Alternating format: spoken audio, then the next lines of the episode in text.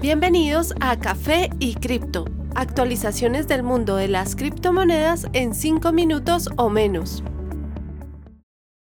Hola a todos, bienvenidos al capítulo 93 de Café y Cripto. Soy Miguel, actualizándolos hoy julio 30 de 2021. Bitcoin muestra muy baja volatilidad en los últimos dos días, oscilando entre los valores de 39 mil y 41 mil dólares se mantiene por encima de las líneas de precio promedio de 100 y 200 días, con un potencial objetivo de 45 mil dólares. En contraste, Ether no detiene su subida, acumulando ya 10 días continuos de precios ascendentes. Al momento, se estrella con la resistencia a 2.400 dólares. Al lograr superarla, su potencial nuevo objetivo sería el área de 2.700. Cardano sigue encontrando resistencia con las líneas promedio de 50 y 100 días, ambas a 1.32 dólares. Una vez logre superarlas, tendrá un objetivo a corto plazo de 1.37. BNB también reduce la velocidad de su movimiento alcista, estrellándose por los últimos 4 días con la línea promedio de 50 días. Su objetivo, una vez la supere, sigue siendo el de alcanzar la línea de 100 días, ubicada a 340 dólares. Las demás top 10 muestran muy poca variación en los últimos dos días con incrementos por debajo del 5%, con la excepción de Ripple, la cual sube casi un 20% para ubicarse a 0.75 dólares por moneda. El estratega de Bloomberg, Mike McGlone, dio su opinión respecto al futuro inmediato de Bitcoin, afirmando que es más posible que suba hasta los 60 mil dólares a que caiga hasta los 20 mil. McGlone escribió en un reporte que la consolidación actual de Bitcoin por encima de los 30.000 es similar a la que se observó por encima de los 4.000 después del mercado bajista de 2018. McGlone reveló que aún cree muy posible que Bitcoin alcance los 100.000 dólares este mismo año. Esto es algo que va en línea con la información proveída por Into the Block Analytics. Según esta, el pasado martes 27, 13.820 bitcoins fueron removidos del exchange Binance. La firma analítica apuntó que este es el retiro de Bitcoin más grande desde el 19 de abril.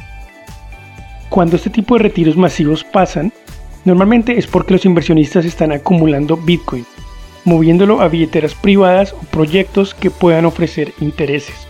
Este tipo de circunstancias generan menor oferta de Bitcoin, lo que históricamente ha ayudado a subir su precio.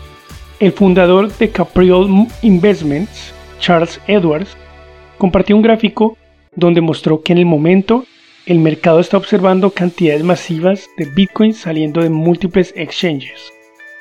Goldman Sachs ha proveído valiosa información respecto al interés de invertir en Bitcoin por parte de las oficinas de familia. Una oficina de familia es una entidad privada que maneja las inversiones de una familia adinerada, generalmente una con más de 100 millones de dólares en activos con el objetivo de transferir la riqueza a las próximas generaciones.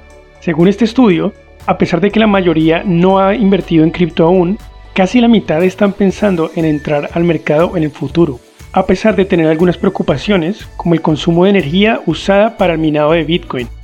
Según Goldman, algunas de estas oficinas de familia están considerando invertir en criptomonedas como una forma de posicionarse mejor respecto a la inflación así como otros eventos macroeconómicos siguiendo un año sin precedentes de estímulos fiscales y monetarios.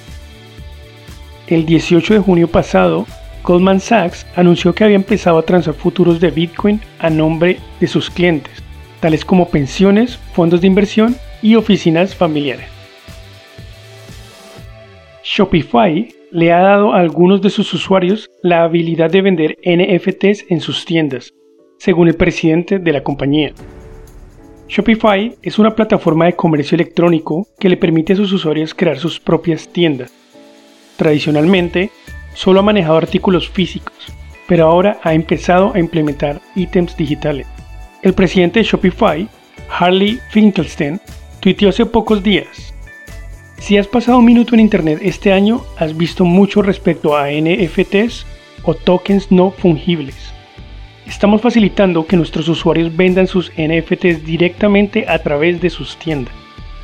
Finkelstein apuntó que uno de los primeros vendedores en usar la nueva funcionalidad es el equipo de la NBA Chicago Bulls. El equipo lanzó una serie de colectibles, con un primer bache el pasado 28 de julio. La funcionalidad estará disponible para algunos usuarios selectos por ahora. Además de Shopify, a comienzo de este año, eBay anunció sus intenciones de agregar cripto coleccionable a su plataforma online. Según reportes recientes, la gigante china Alipay también está vendiendo NFTs actualmente. Gracias por su compañía, les deseamos un excelente fin de semana. No olviden que la cadena de bloques vino para quedarse. Los artículos y análisis mencionados en este podcast no constituyen una recomendación u oferta de inversión ni una promesa de resultados futuros. Haremos todo lo posible para garantizar la precisión de la información incluida en este podcast sin asumir ninguna responsabilidad por cualquier información faltante o incorrecta. Las operaciones con criptomonedas implican un elevado riesgo, incluyendo pérdida parcial o total del capital invertido y pueden no ser adecuadas para todos los inversores.